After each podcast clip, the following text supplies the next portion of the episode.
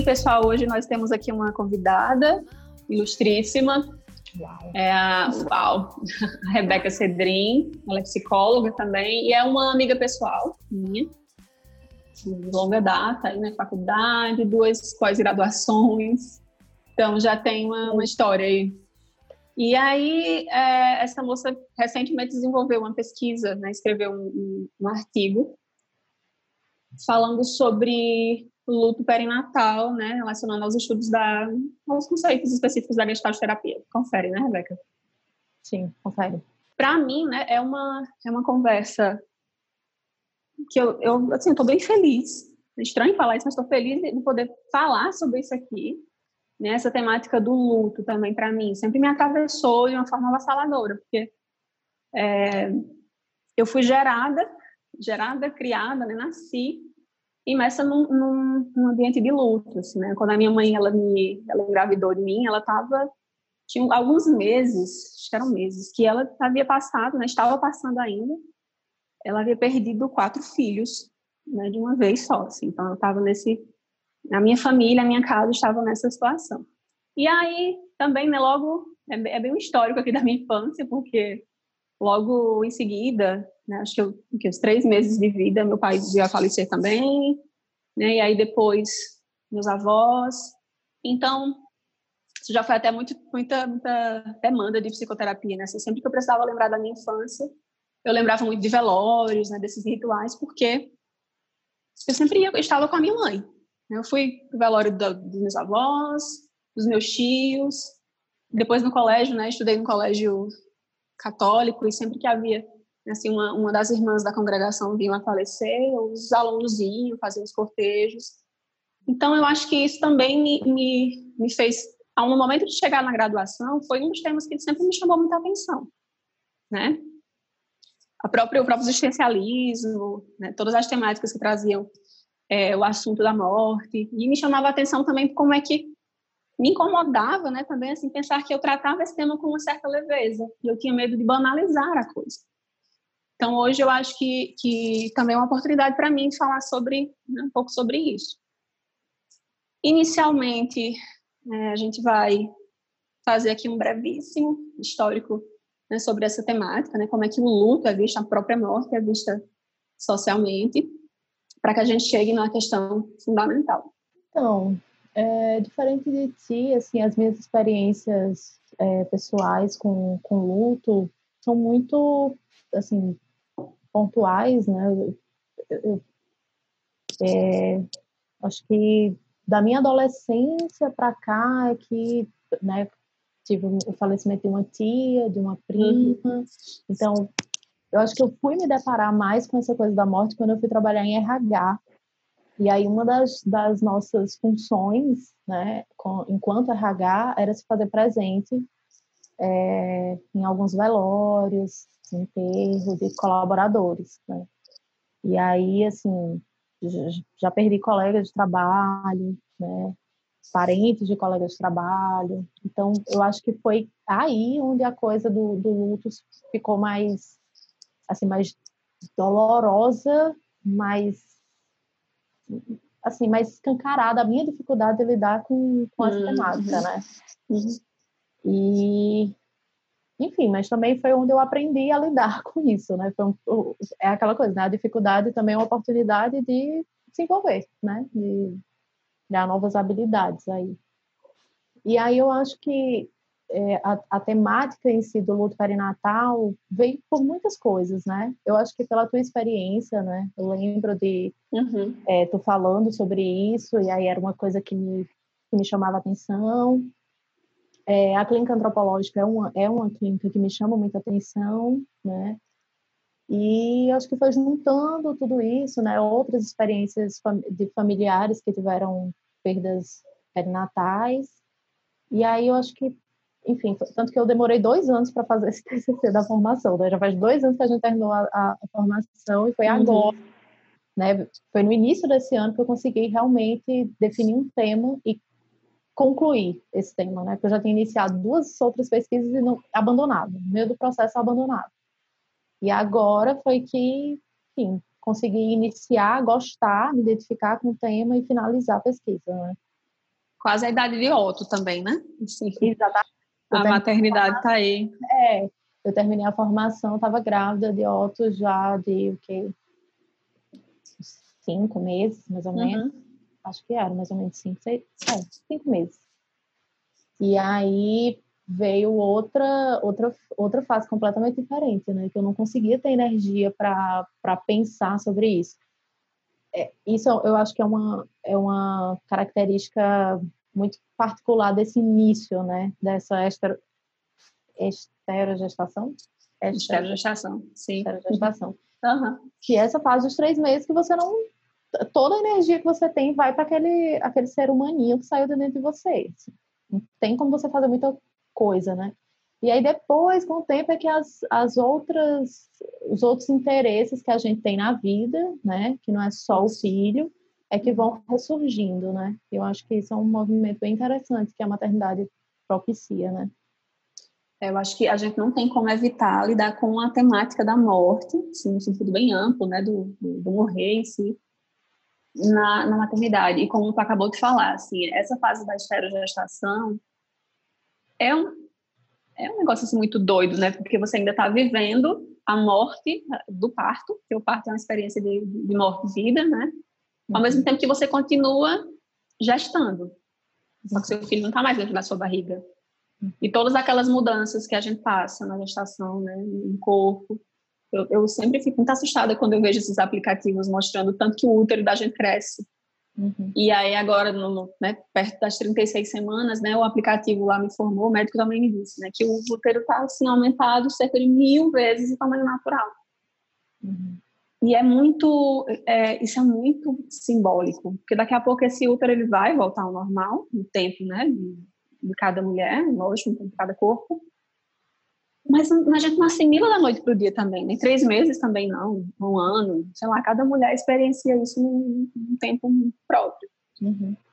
E essa, essa, assim, essa coisa de, de, ter muitos lutos na maternidade, né, muitas perdas e muitos ganhos, fez inclusive com que a gente pensasse nem né, falar nesse, nesse episódio aqui de lutos maternos. Mas quando a gente fala do luto perinatal, né, de perdas gestacionais, eu acho que a gente acaba trazendo também essas outras perdas que as mães vivenciam de uma, de uma maneira muito solitária. Uhum. É uma das coisas que eu me pergunto sempre, assim, quando, quando faço esse, esse, essa reflexão sobre perdas, né, sobre solidão materna, é assim, o que, que um homem perde né, quando ele descobre que vai ser pai? Que tipo de perda ele vivencia?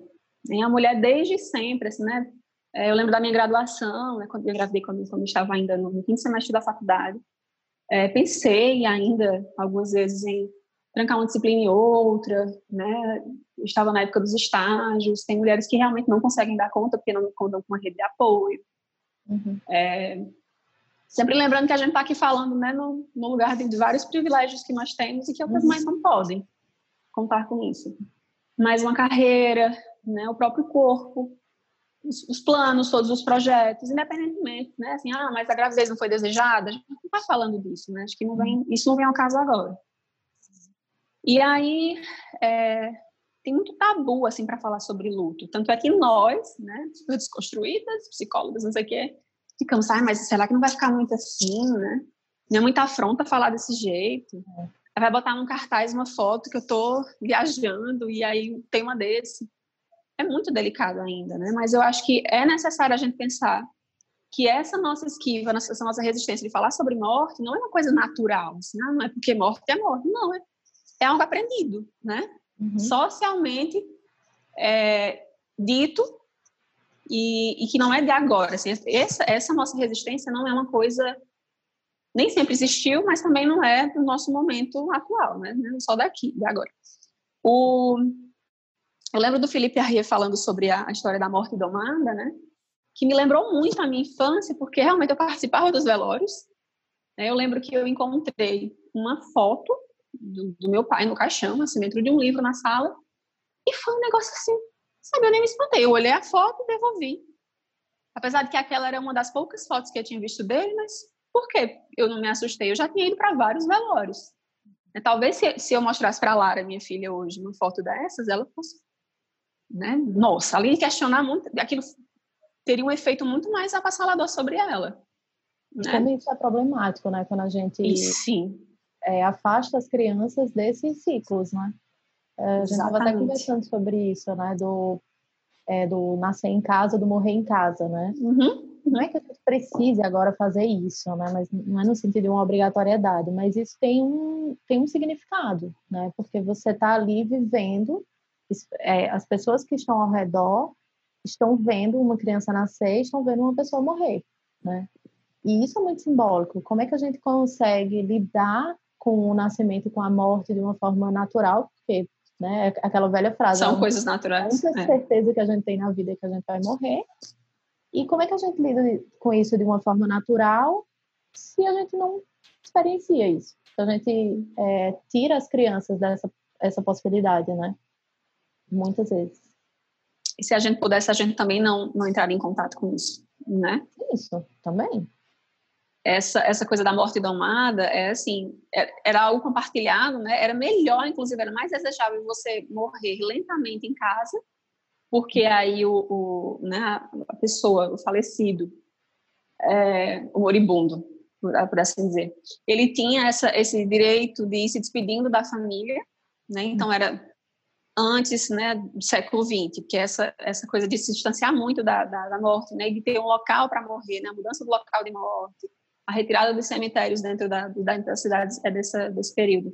Hoje é preferível, né, apesar de que pode parecer muito estranho o que eu estou dizendo, mas é preferível que você morra de uma forma inesperada, né, que, aliás, você lide com uma morte inesperada, porque esse imediatismo, é por conta desse imediatismo de, de não lidar com o sofrimento, e principalmente de não expor. Tem muito isso também, né? Não só de você não sofrer. Você pode até sofrer. Agora, não exponha, né? E nem convoque outra pessoa a. Assim, alguém que você possa compartilhar, né? É estranho quando alguém começa a falar sobre morte com a gente, que a tendência, no caso de uma mulher que perdeu um filho, no caso de um aborto, por exemplo, a tendência é que a gente comece a preencher né, essa fala, esse espaço que fica, dizendo que ela vai, ah, daqui a pouco você vai ter outro, é, você é muito jovem, então, ah, que bom que estava no início né, da gestação. Porque não, não se dá conta, não se sustenta simplesmente ouvir um sofrimento. Né? Ouvir alguém falar de uma morte, uma morte real. Porque também parece que não houve uma morte, né? não houve uma pessoa ali. Não tem uma história. E isso eu acredito que seja um dos maiores, assim, uma das coisas que mais nos fazem sofrer. Essa invalidação do filho tem, tem muitas questões aí, né, relacionadas a essa, a essa discussão, né? É, da inabilidade das pessoas de lidar com a morte. Então, como é que eu não lido bem com a minha finitude? Como é que eu vou escutar né, alguém falar que perdeu um filho, né? É, a, a, o fato da, da, da, morte de uma criança ser algo muito inesperado também, né? Porque a gente vem com essa ideia de que os velhinhos morrem, né? Crianças uhum. não morrem.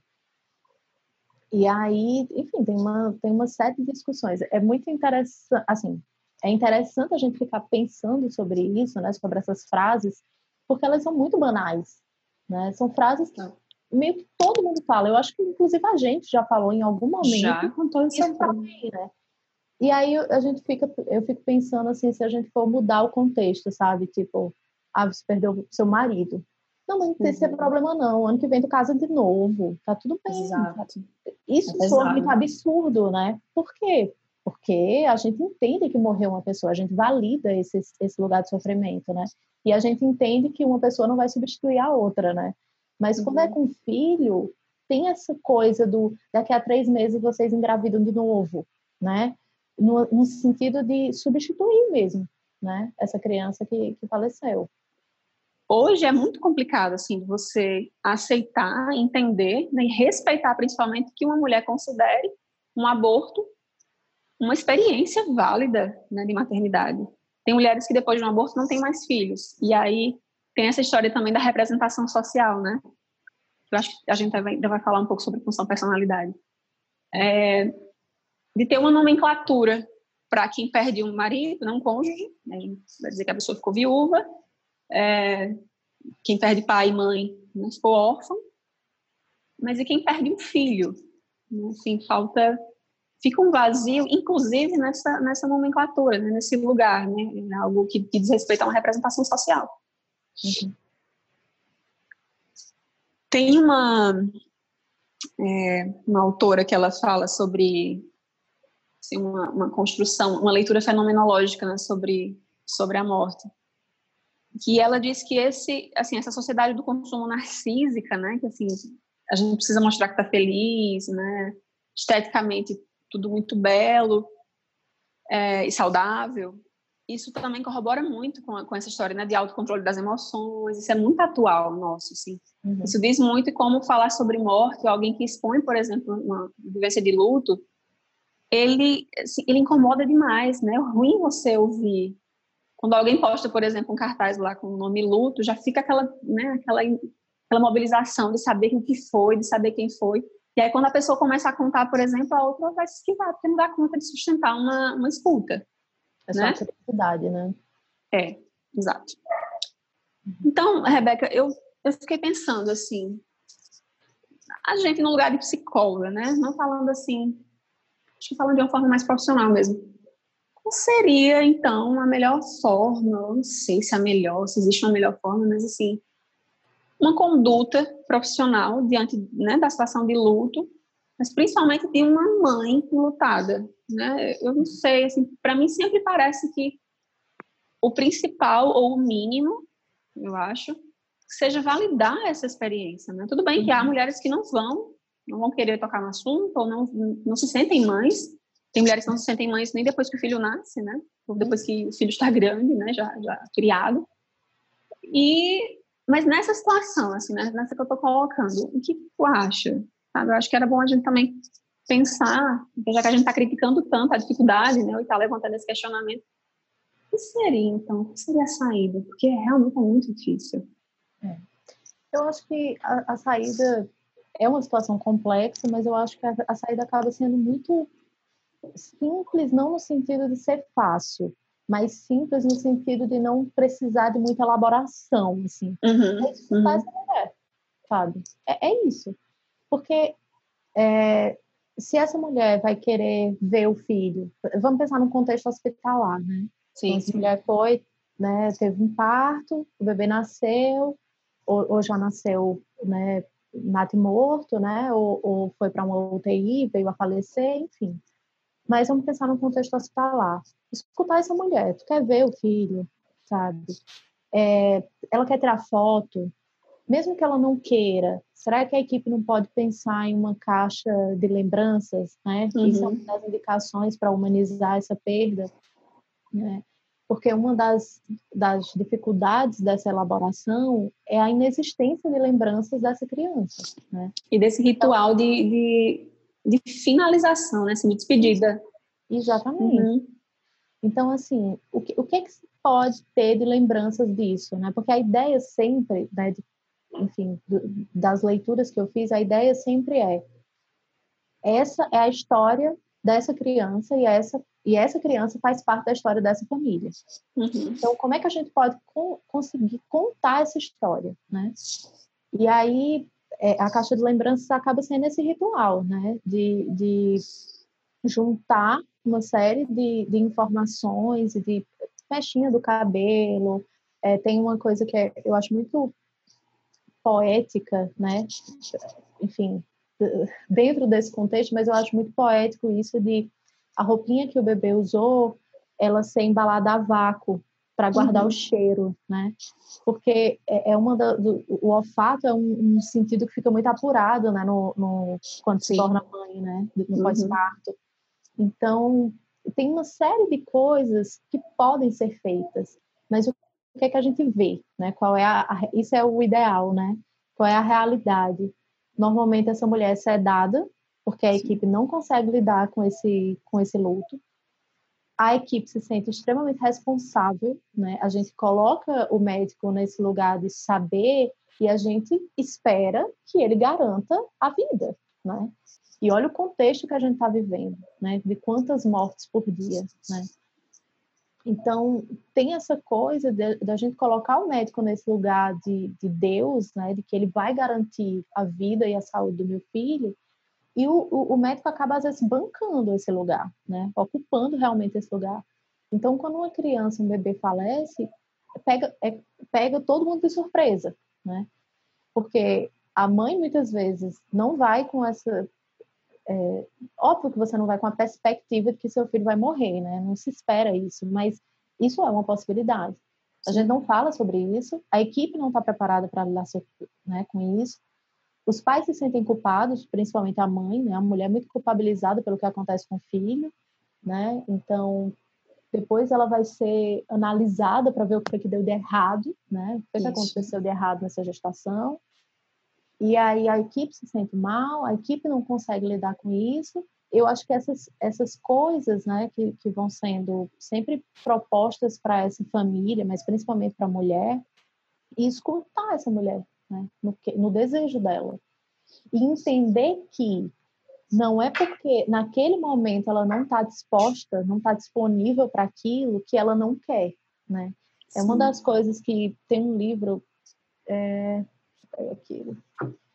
Que é esse livro aqui, Como Lidar com o Luto Perinatal. É um guia para profissionais de saúde, sabe? E esse livro ele é muito bom, porque ele é muito didático.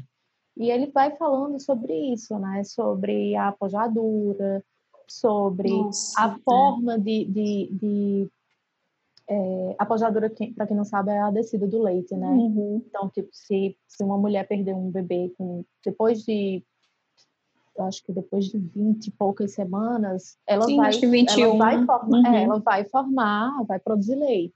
E aí, o, o que é que essa mulher deseja, né? Ela deseja doar esse leite? Ela deseja tomar remédio para secar esse leite? Normalmente, as equipes, elas vão para o caminho mais fácil, né? Entre aspas, assim. Que é secar o leite. É tipo ignorar qualquer sintoma físico de que aquela mulher teve uma perda, né? a, a própria cesárea, né? Ah, e de repente, se essa mulher quer passar pela experiência de um parto vaginal, uhum. né? Ela, ela tem esse direito, né? Ela, ela deveria ter essa, essa opção, porque até o, a experiência do parto vaginal, eles dizem que dá uma sensação, né, esses autores, que é salgado e polido, eles dizem que dá uma sensação de normalidade dentro de uma uhum. cena inesperada, né? E a gente sabe o, o, preço, né, Rebeca, de, dessas pendências, das situações inacabadas. É porque, assim, o, o quarto do bebê permanece lá. Uhum. É, a gente sabe também que mesmo depois de parir, muitas coisas continuam acontecendo no nosso corpo. Né? A coisa ela realmente assim, você pariu e o corpo voltou ao normal. Não é assim que funciona. Eu acho que essa coisa do luto, essa vivência do luto, da perda e tudo, ela já, já ela já é vivida pela mãe, né, desde as tentativas frustradas, né, de, né, existe um desejo de, de concepção, um desejo de engravidar e por algum motivo não está dando certo e a cada menstruação é um luto, né. Já ouvi uhum. muito isso, já ouvi de, de consulente, já ouvi de amigas é, e, e desde então acho que a gente já vivencia essa essa culpa, né, porque assim inconscientemente, não sei como, como chamar isso aqui agora, assim, mas parece que uma das coisas que a gente precisa saber fazer desde que nascemos é, é gerar, né? A mulher nasceu para isso. E, e, aí quando não dá certo, de quem foi a, a né, de quem foi o erro, né, de quem seria a culpa. Uhum. Acho que isso também inviabiliza muito né, o, o, próprio diálogo. E, e falaste agora da, da questão do, os profissionais de saúde, né? Existe esse guia para os profissionais de saúde, tudo diante de um luto perinatal e tal. Assim, tem medidas mínimas que poderiam ser adotadas, né? Inclusive, assim, uma das coisas mais tristes, né? E, e eu acho que mais dolorosas é você chegar no hospital, você saber que o seu filho, seu filho morreu, né? Que você perdeu o seu filho, e aí você ser colocada, por exemplo, depois, né? é, junto com outras mães que estão com seus filhos recém-nascidos. Tem a visita né, no, no, no leito, tudo no, no, hospital. E aí já aconteceu, né, eu tive experiência também como supervisora de estágio em, em hospitais e na, na ala né, da UTI neonatal, de chegar assim, ai, fulaninha, ai, como é que tá? Tá feliz? Né, e a, a mulher tem que falar assim, não, eu, eu, eu sofri um aborto, né? ou de quando você chegar e ir lá na, na, na, experiência da curetagem, né, ou da aspiração uterina, de você ouvir os bebês chorando, né, de, de você estar ali na partolândia, como se chama, né. Isso é muito doloroso, muito doloroso. Eu acho que que não é algo difícil de, de, de resolver, sabe? É, Fala-se muito sobre, assim, sobre a importância do bebê, né, sobre a importância da vida, mas quando a mulher ela perde um filho, não existe um tratamento especial, assim, né? Não existe uma, uma atenção especial para esse filho também. Ela é tratada dessa forma que você colocou aí, sedada, né? inclusive. Uhum. Como quem quisesse abafar, né? Assim, eu não quero ouvir o que essa mulher tem para falar. É ignorar né? tão doloroso mesmo. que é. Isso, foi ignorar. Tem uma, tem uma frase do Michel Odent, eu acho que é assim que pronuncia. Uhum. Ele, ele aparece no Renascimento do Parto, né? Ele é um médico francês que ele é considerado assim o guru do parto humanizado. Né? E aí ele tem uma frase que é a frase célebre dele, né? É, para mudar é, a, a, forma, a gente precisa mudar a forma de nascer, né? Para mudar uhum. é, a história, né? Agora eu esqueci exatamente como é a frase, mas é para mudar a história a gente precisa mudar a primeira forma de nascer, né? E a gente precisa também mudar a forma de lidar com a morte, né? Porque é um processo que está tá ligado, vida e morte, né?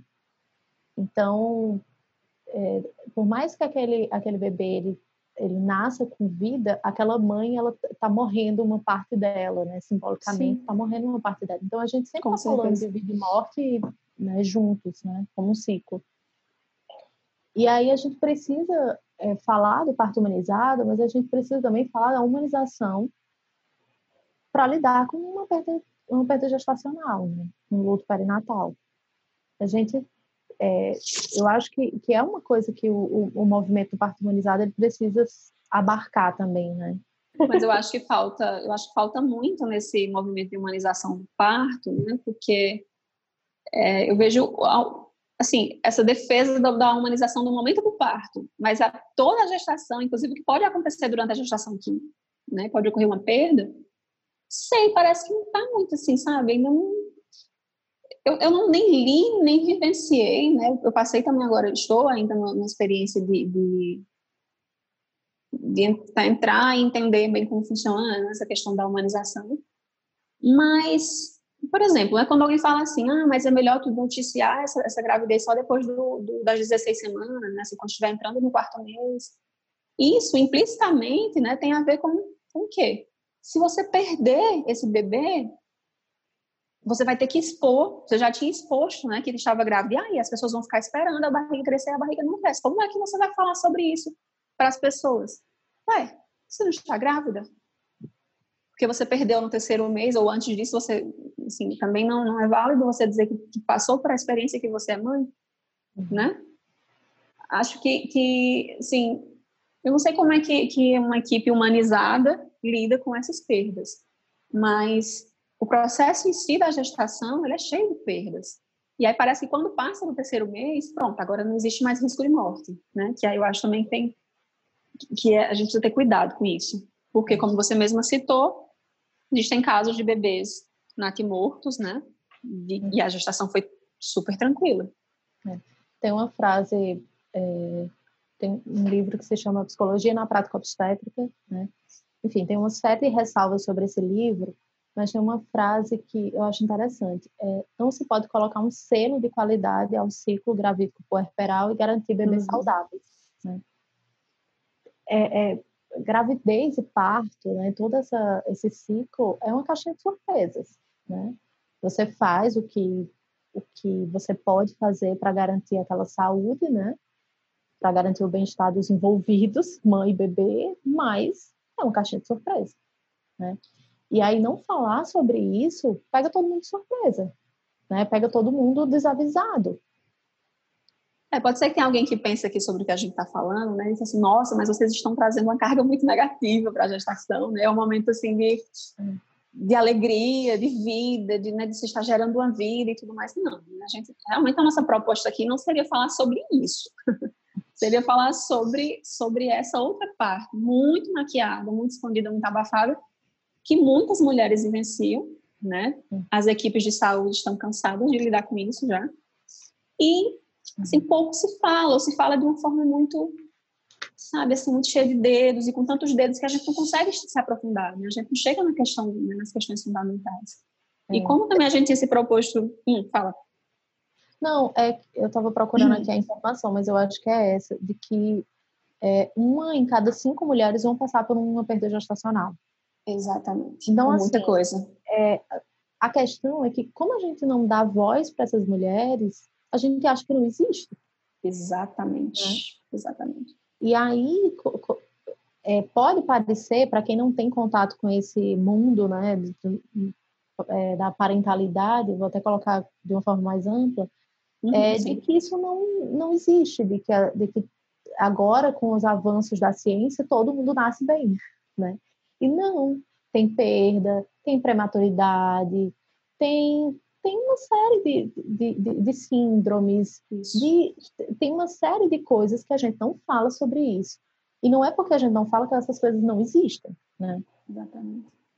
Tem uma autora, é, acho que é Glaucia, Glaucia Tavares, me engano, naquele livro do Luto à Luta, né? É, ela diz que, que a, a, temática da morte, assim, ela traz uma, ela força uma intimidade com, com nós mesmos. É por isso que, que assim, o tabu tem muito a ver com isso, assim, que a morte ela, ela desperta uma aproximação das nossas próprias as questões mais profundas, né, assim, das questões mais tristes, daquelas que a gente não quer lidar. Nós estamos aqui falando muito, né, dessa da vivência do luto materno e tudo mais. E aí, aquilo que Rebeca falou no início, né, assim, tu falaste que a, que a mulher precisa ser ouvida, né? Parece uma coisa assim muito simples. Ah, vai ouvir. Tá. Qual o sentido da escuta? A gente não leva também em consideração, né, sustentando muito isso do sofrimento, do sofrimento. Pode ocorrer um sofrimento, mas não necessariamente porque a mulher está, é, não sei se não seria uma, a palavra assim, né? Mas digamos que a mulher ela está aliviada por ter, né, ter passado por essa perda. Ela, e vai gente... fazer um, ela vai precisar fazer um luto porque é um término, né? Mas Isso, exato. ela vai sofrer com esse luto, né? Exatamente. E tem uma, né, assim, tem existe a necessidade dos rituais da mesma forma, né, da, da dessa finalização das pendências, né, de, de, dela agora vai ter que lidar com uma situação nova e, né, na gestalt terapia até assim, para nossa base teórica, né, nossa visão de homem e de mundo, é, para ver o contato com o novo, né, o, o, que a gente chama também de ajustamento criativo, é necessário ter uma certa destruição de algo, né, assim, uhum. é necessário uma certa agressividade nesse sentido para que você rompa, né, com essa com esse padrão velho, que ele já é velho, e você assimila a situação nova, né, a assimilação da novidade. Então tem, é, a gente fala dos bebês arco-íris, por exemplo, né, existe sempre uma a, o pós-luto ele tem essa, essa potência de trazer uma coisa nova. Né? Essa morte, esse rompimento, essa destruição de algo, potencialmente traz uma vivência de novidade, uma coisa nova. Os bebês arco-íris, para quem nunca ouviu falar o termo, né, mas é, é bastante conhecido, assim, é uma gestação que, que vinga, né, entre aspas, que ela, que ela progride, uma gestação bem sucedida, por assim dizer, depois de uma experiência de perda, que pode, inclusive, ser uma gestação agora desejada, pós uma que não foi desejada, uhum. né? Enfim, existe uma infinidade de possibilidades. Isso. E uma coisa que a gente não, não quer, de forma alguma aqui, é defender esse, essa romantização da maternidade como se fosse uma coisa assim. O amor materno, ele, né, assim, a, nasce um bebê na sua mãe, ou antes disso, né, se a mulher descobriu que está grávida, ela já se apaixonou pela experiência, agora uhum. Tudo que ela viveu tudo que ela virá a viver, ela precisa assimilar muito rápido, né, de todo mundo, né? Existe muito essa coisa assim, o pai, ele só, ah, não, mas é que o pai ele ainda não se sentiu grávido, né? O pai, ele não vive, o corpo não não passa pelas mudanças da mãe, tá, mas a mãe também não necessariamente ela vai, né, engatar na, na, nesse sentimento materno, desse amor natural, que não é algo de agora, né? Eu acho que, né, tem muita coisa para falar sobre isso, né? Que isso fique muito é, explícito aqui para a gente. Né? Não é nossa ideia dizer que necessariamente uma mãe ela, ela precisa lidar disso de uma forma X ou de uma forma Y, por simplesmente porque ela é mãe. Uhum. É, isso é muito importante de frisar, né? Porque senão a gente acaba culpabilizando essa mãe se ela não sofrer, né? Isso. E Sim. aí a gente vai para um outro um outro extremo que continua violentando e desrespeitando a, a, o desejo e a vivência dessa mãe, né? Eu acho muito importante, assim, tem várias coisas que eu fiquei pensando enquanto tu estava falando, assim. É... Eu vou começar com essa construção da, da identidade, né? Da identidade materna, porque tem uma série de questões, né, que a gente a gente traz um certo ranço, né, de, uma, de outras épocas. Então, se a gente for pensar é, nessa ainda hoje a mulher se sentir obrigada a, a procriar, né, por assim dizer. Então, é bem aula de biologia do ensino fundamental, né? A gente nasce, cresce, reproduz e morre, sim, né? Sim. E a vida é isso. Né? Então, se você não reproduziu, tem alguma coisa errada, né? Não então, deu, errado. Isso, a gente tem que abrir mão dessa ideia de que todo mundo vai ter que reproduzir no sentido literal, né? E a gente, mas a gente ainda tem esse ranço, né? A gente está num processo de desconstrução, mas a gente ainda traz muito essa, essa ideia. E tem uma coisa também é, é dessa, dessa maternidade santificada, né? Tem uma coisa da nossa, da nossa sociedade, ser uma sociedade fundada na, no cristianismo, né? De que tem essa, essa coisa da, da Virgem Maria, né? Uhum, da que uhum, foi uhum. mãe uhum. virgem, né? Tem alguns, né? A, a Vera Iaconelli, ela cita um estudioso que, que ele fala que tem é, fragmentos, né? Que, que indicam que ela pariu sem dilatação de colo de útero, uhum. sabe? Então, é, é uma coisa da, da mulher que é mãe, mas que é, tem que ser santificada, né? Ela tem, ela tem que ser virgem, ela não pode ter tido nenhuma alteração é, corporal, né? Uma coisa. E que se a gente for pensar, ah, mas todo mundo sabe que, que né, quem é mãe não é mais virgem, né? Ok, mas daí como é que a gente, como é que a gente, a gente traz um ranço disso quando fica impossível falar sobre a sexualidade das mães. Uhum, é como se, uhum. pronto, você agora é mãe, essa é a sua função, né? Você não é mais uma mulher, você não tem mais desejo, né? E aí a gente a gente passa a ignorar esse, esse aspecto, né? Então isso pode vir desse ranço da, da, da Virgem Maria, né? Uhum. É, é, um assunto é, é, bem denso, na verdade, né? Pensar nisso. Tu tocou num assunto que dá é, tem pano para manga é para um outro podcast, né, em relação à sexualidade da mãe. Uhum. É, em relação a esse amor. Na... Isso. Ah, eu sempre sim. quis falar isso, isso é tema para um próximo podcast.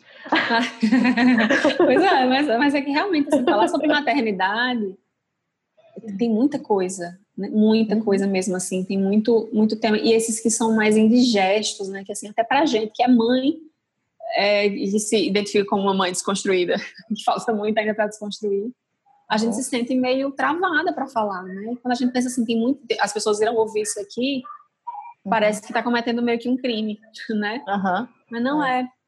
não é. é. Na verdade, é muito necessário. Acho que as mães uhum. ficam, a gente, né, vive muito entalada, assim, né, engasgada com muita coisa que não pode falar. Sim. E é, é um dos motivos desse, desse podcast aqui. Uhum. É, falar. É, mas tem só um outro aspecto, é, ah. porque assim, eu, tô, eu tô trazendo um levantamento histórico que se a gente está defendendo a maternidade como uma, uma função social, então é porque ela é uma função social, né? Sim. E aí vem, vem toda uma... É, vem toda uma, uma história, né? De construção dessa identidade.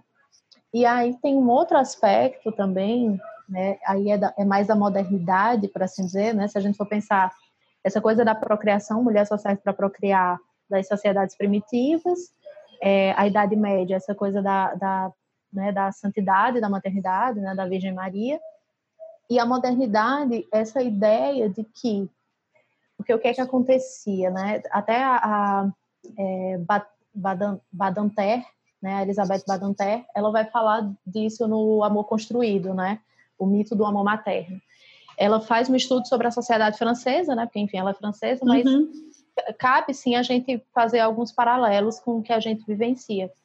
Então, o, o que é que aconteceu, né? As mulheres é, de uma determinada classe social tinham filhos e colocavam esses filhos para serem cuidados por, por, pelas amas, né? As amas de leite, até uma determinada idade. Depois, quando a criança atingia determinada idade, era que vinha. E ela, ela parte disso para questionar esse amor natural, né? Uhum. Instintivo, bem, né? Devidas, instintivo. Tem as devidas proporções, era uma coisa da época e tal. Mas, enfim, ela parte dessa ideia.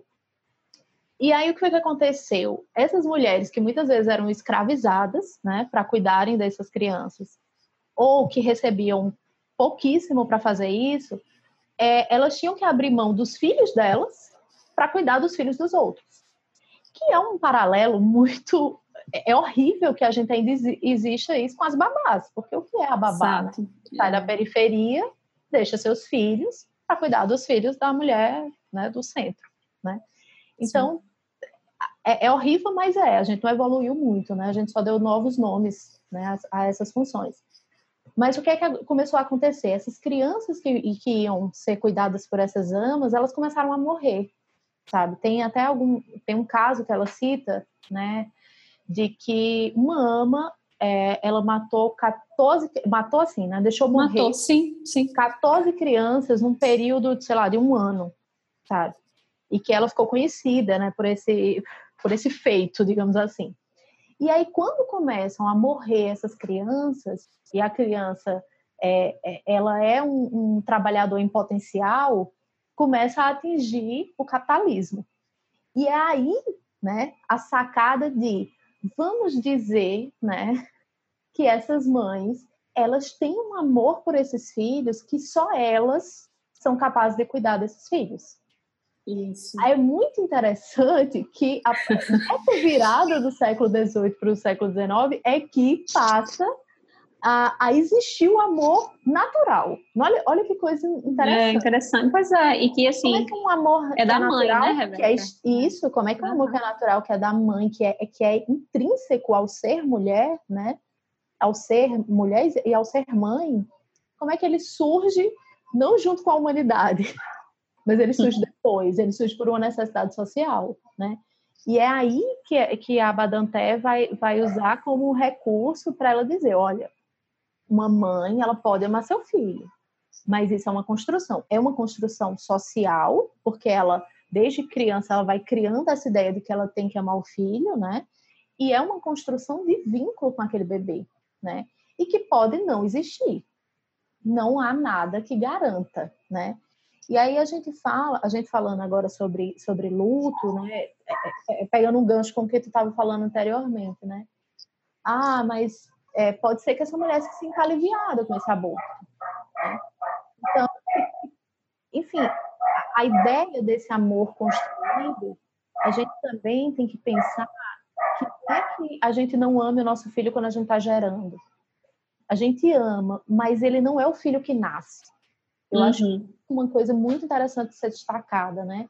Porque o, o investimento que a gente faz, né, tu tá grávida agora, tá vivenciando isso, o investimento que tu faz em tomar, né, todo o cuidado, todo o carinho, toda a preocupação, todos os detalhes que tu tá pensando, toda a idealização, tu tá nutrindo por um bebê que não é ele que vai nascer, né? Uhum. Isso é, é do campo simbólico, né? O bebê que vai nascer é outro.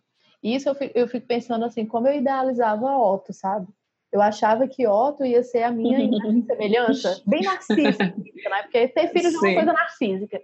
É, eu sim. imaginava que eu ia que, que Otto ia ser um bebê muito gordo, que eu era um bebê muito gordo, uhum. cheio de dobrinhas e da minha cor. E Otto veio a fotocópia do pai, né? Então, essa ideia de que assim, eu amo, eu amava meu filho desde a gravidez né? Mas o filho que nasceu, ele é outro.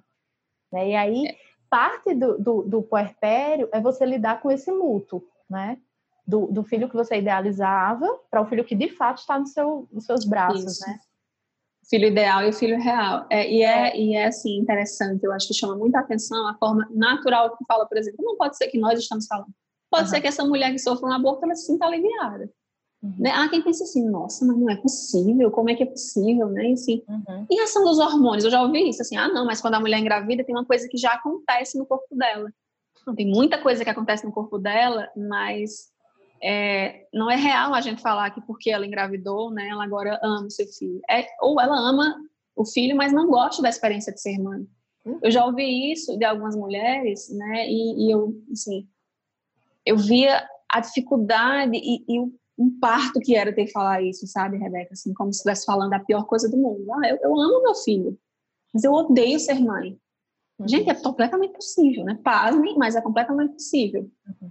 E a gente não está aqui querendo também é, trazer um estereótipo né, da, da, da mãe perfeita, né? apesar de que eu acho que estava bem escancarado na nossa fala, mas aí é outra coisa que eu não gostaria de falar. É, não existe, sim, existe muitas possibilidades na experiência materna. Por isso que tanta coisa está surgindo aqui, assim. A gente começou a falar, né, tentamos, inclusive, focar na, na, na questão do luto perinatal, mas olha a quantidade de, de, de coisas que surgem, né? Que eu acho que é, é, é característico também aqui desse... Não vai ser muito diferente. os, os, vídeos aqui nesse, neste podcast também assim. E lembrando também que esse é o segundo episódio do Mix Pérola, né? Então, assim, não estou preocupada com o formato. Não. tá tudo bem. Falando, né? Tá... É, a gente vai aqui é, falando. É interessante isso que tu fala da, da, da mãe ideal, né? Da mãe perfeita. Ah. Tem uma entrevista da, da Elizabeth Badanter, ela é muito maravilhosa, ela é uma senhorinha muito maravilhosa, sabe? e aí ela fala uma coisa, olha, a mãe perfeita ela pode até existir, ela é tipo Mozart, mas ela pode existir. O restante é tudo mediana, sabe? E uhum. aí, é isso, por isso que ela é tão criticada, assim, né? Tem muita gente que endeusa e tem muita gente que critica a fala dela. Porque, uhum. porque ela coloca assim, cara, não, assim, no frigir dos ovos, não importa muito é, a, algumas coisas que a gente se preocupa tanto em relação aos filhos, sabe? Depois do parto, se vai dar fórmula, se vai amamentar, se vai ser BLW, se vai ser papinha, se vai para creche, para babá, para avó, para não sei o quê você respeita, você, você cuida, você ama, você investe nessa criança. Então, é isso, sabe? O vínculo é, é, é esse, né? É a própria a, relação, né? Não é, é o recurso em si, em como você vai, o que recurso você vai usar para amar o seu filho. Eu vejo, assim, algumas falas, né? Eu, eu acho que eu vou ser apedrejada virtualmente, porque eu vou falar isso, mas se a gente não está aqui para se expor, a gente está aqui para quê? Né? A gente não vem, ah, tá tudo bem. Assim, eu vejo umas falas assim de algumas mães que amamentam os filhos. Ah, eu, eu sei que vão me, me, acusar de cultura do desmame. Não é isso. Eu acho muito bonito, inclusive, quem amamenta e que gosta, né, apesar do cansaço, que gosta daquilo ali. Mas é, eu fico pensando, tem algumas frases que eu vejo do tipo: todo dia eu, eu, eu quero terminar, todo dia eu escolho continuar, sabe? Cara, Nossa. que peso, que peso é. para uma amamentação, sabe? Sim. Então, pra, é, o que, que ela está nutrindo de fato, sabe? Eu fico, eu fico me questionando sobre isso, né? Até que ponto aquilo é para a criança ou aquilo é para ela, né? Então, tem uma série de, de, de, questões aí que a gente acaba entrando em umas ditaduras, né? sobre, é, uhum. sobre essa eu não sei como de criação, né? Exato. É, eu não sei como foi para ti, né? Logo no pós-parto, no período ainda de, de, de, internação e tudo, mas eu lembro é, a minha amamentação, a minha experiência de amamentar foi, foi dolorosa, foi, eu precisei investir muito, eu precisei ter muita determinação, mas eu sabia que também era um desejo meu, porque se, se por exemplo, eu tivesse levado ao pé da letra, né? O desconforto que, que, eu, que eu vivi no primeiro dia, né? Que Lara nasceu, a visita da pediatra. Eu não vou citar nomes, mas a vivência foi terrível para mim, assim, foi de fato traumática, porque primeiro eu já sabia que eu queria amamentar, então não precisava ninguém entrar no quarto assim, invadir o quarto e dizer assim, você sabe que você só vai sair daqui quando você está amamentando. Eu ouvi isso, né? E lá no auge dos meus 21 anos, depois de ter vivido algumas, né, algumas intercorrências na gestação, né, de ter, sabe, da, da experiência do, do, do pós-parto ser algo assim muito delicado. Uhum. É, e, e eu lembro, pode parecer uma bobagem, assim, mas isso eu lembro, é incrível como lembro como se fosse ontem, isso já vai fazer 10 anos. Né? Eu estava, quando a pediatra entrou no quarto para conversar comigo, junto com a enfermeira que iria me, me auxiliar né, na, na pega certa da, da do peito, né? ela entrou e eu estava comendo um docinho que eu estava esperando. Eu mandei fazer uns docinhos para levar para a maternidade, docinho de leitinho. E, e ela entrou e eu tava com esse doce na mão. Rebeca, ela pegou na minha mão. Você vai matar sua filha. Nossa, mas naquela hora a vontade que eu tinha era de esganar a mulher. Assim, sabe? Matar ela, né? Matá-la, exatamente. Dizer, não, eu quero matar você agora, porque eu vou comer esse doce sim. O peito também é meu, tá? E aí eu vou comer. o meu corpo ainda é meu, né? É, ele ainda é meu, mas, mas falta energia nessa hora, é. sabe? Eu só fiquei triste. Eu fiquei com muita raiva, mas eu não consegui falar mais nada. Já a minha experiência foi completamente diferente, assim. É, também não vou citar, mas é, o hospital, eu, eu iniciei querendo muito amamentar, né? Mas a cada, sei lá, acho que umas quatro vezes na noite que a gente passou no, no hospital, né? Depois que o Otto nasceu, umas quatro vezes a enfermeira batia na porta oferecendo fórmula. Sendo que não, eu não tinha solicitado, né? Uhum. Uma coisa é se eu uhum. tivesse solicitado e eles estivessem atendendo sim. uma solicitação. E o Otto não estava chorando, sabe? Acho que foi a única noite que Otto dormiu bem na vida dele. Faz dois anos. Deu uma trégua. Nasceu, sabe? Ele estava quietinho, ele não estava chorando. E aí, a cada, sei lá, sério, acho que umas três ou quatro vezes bateram na porta. Quer fórmula?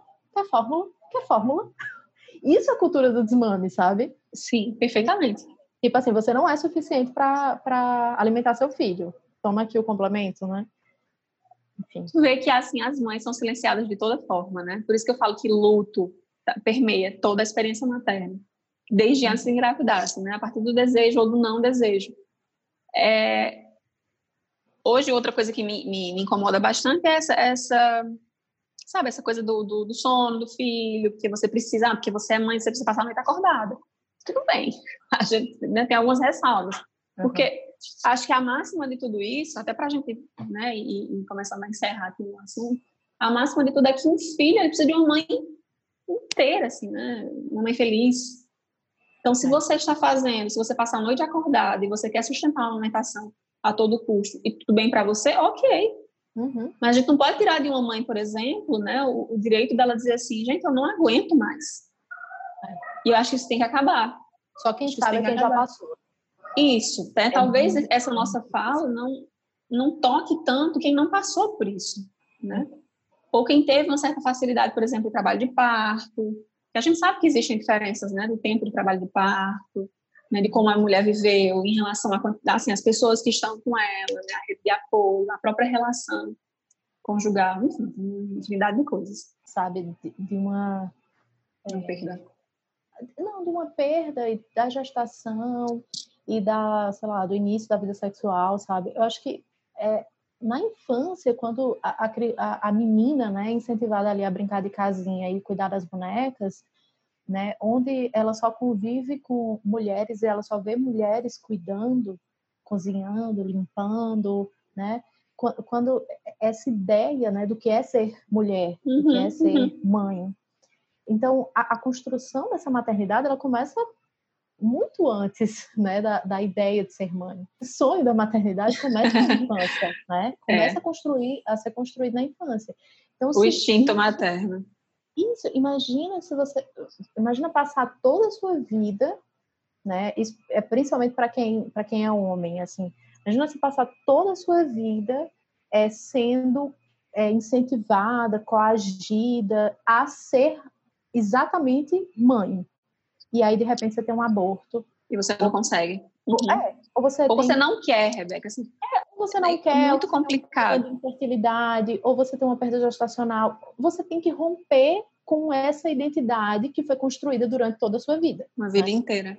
Uhum. Exatamente. Então, é uma, é uma perda de identidade muito bruta, muito forte, né? muito intensa. Né? E aí, é, quando há essa perda de, de, de, identidade, há essa, isso que tu estava falando, né, dessa desconstrução. Você vai ter que desconstruir isso para você conseguir é, é, criar algo em cima disso que desmoronou, né?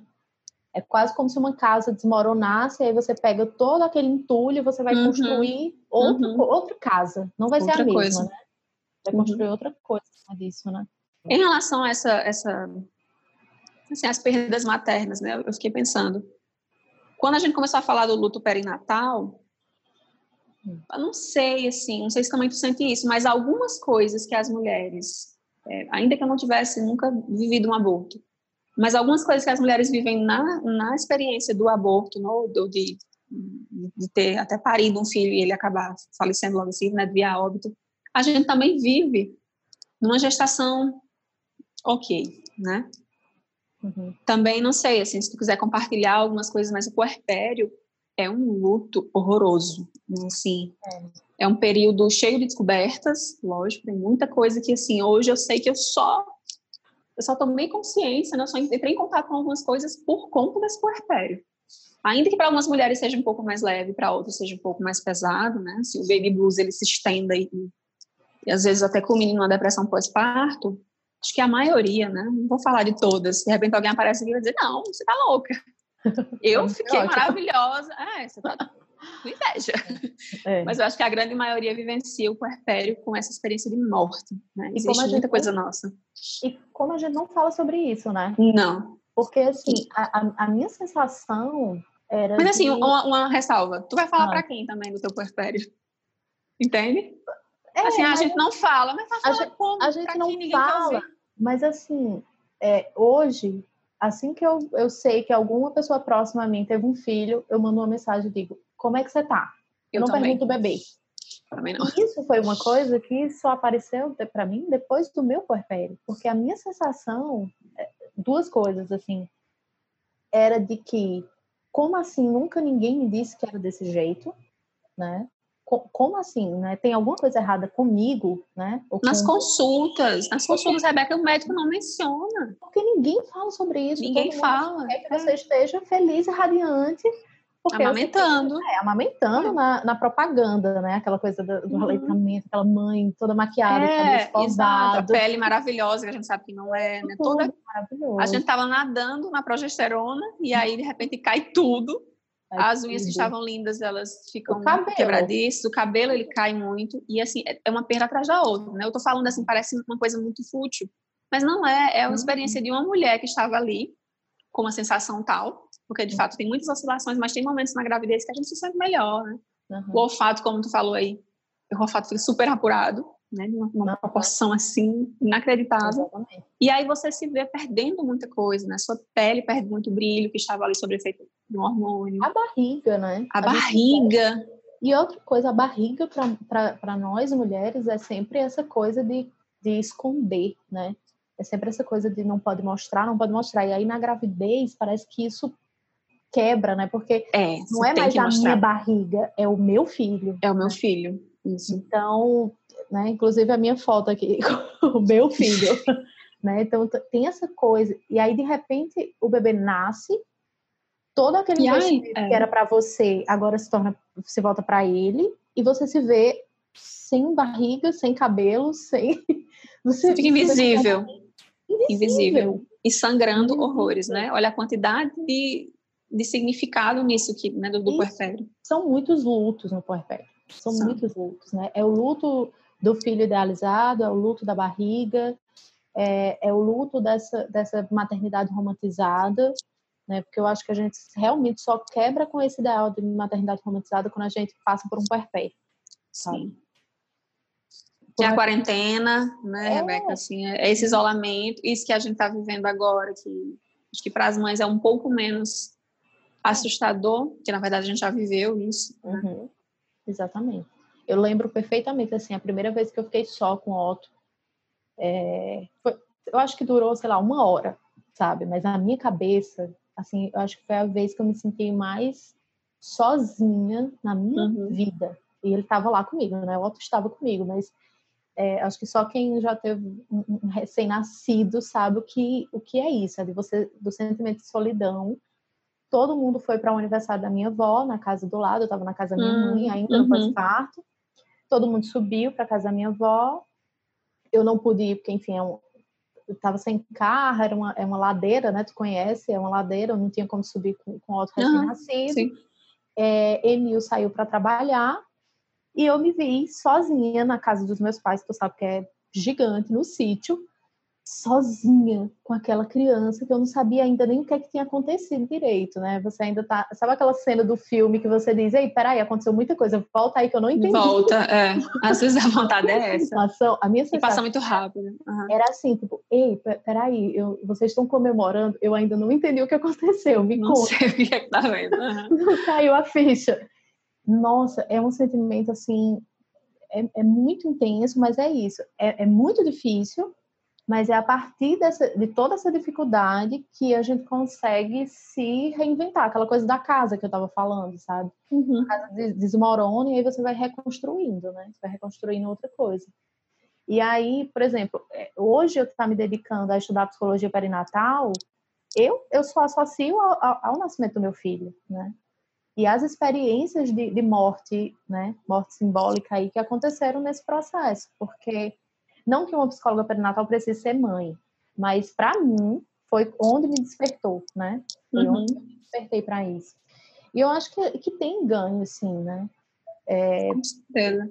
E o fato da gente ter um tempo reduzido para a gente faz com que a gente renda muito mais, né? Eu não sei se eu não sei se tu tem essa essa essa ideia, mas assim, antes de eu ter filho, eu, ah, eu tenho todo, todo mundo, né? Uhum. Todo, todo o meu tempo é para mim, né? Para as minhas é coisas. subestimado, né? É o meu trabalho, é, a, é, é, tudo que eu quero fazer, né? Quando se tem filho, é tudo muito no tempo dele. E aí o, o que sobra, né?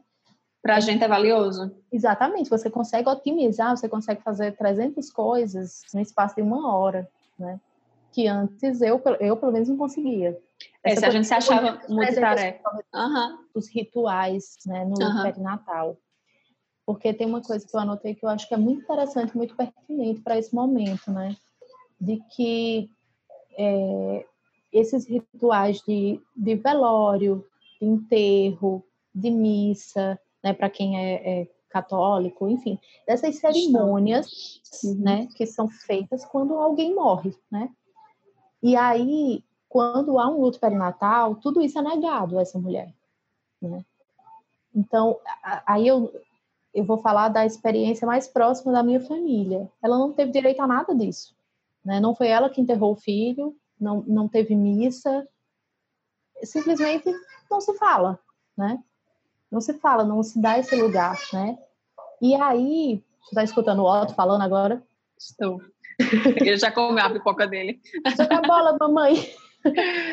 E aí, é muito parecido com o que é, está acontecendo com esse coronavírus, né? Uhum. Porque as pessoas não estão podendo ser veladas, né? Elas morrem e elas são enterradas. E aí, e aí isso torna tudo mais trágico, né? Porque você não tem direito à, à despedida, a, a, a, encerrar isso, né?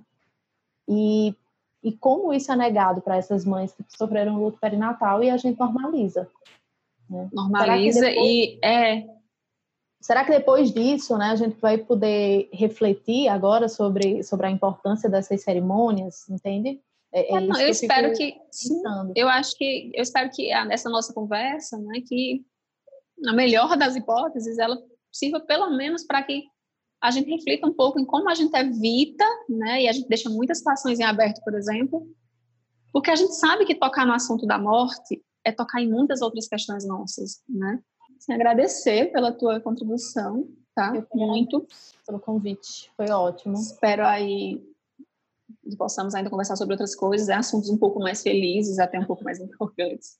Mas a gente Porque existe hoje. É, a gente riu, mas talvez a gente tivéssemos rido mais. até nesse momento. É. Sim, pois é. é eu tava pensando, assim, a gente tá rindo de um assunto desse, mas é, é pesado, né? Assim. É esse riso, né, tem um preço. Na verdade, a gente pagou de várias formas, né, esse, essa certa, esse alívio de falar sobre morte. Uhum. Tá? Então, Sim. obrigada. Vá lá cuidar do seu filho. Eu vou lá jogar bola com ele agora. Jogar é bola. ótimo jogar bola no apartamento. Ai, nossa senhora. É. Depois, beijos. Beijo, Até a próxima. E aí, ah. nos vemos nas, nas redes, no WhatsApp, já que não podemos nos encontrar. Continua, Tchau. Continua o podcast. Isso. É. Pois tá. Tchau, beijo. Tchau.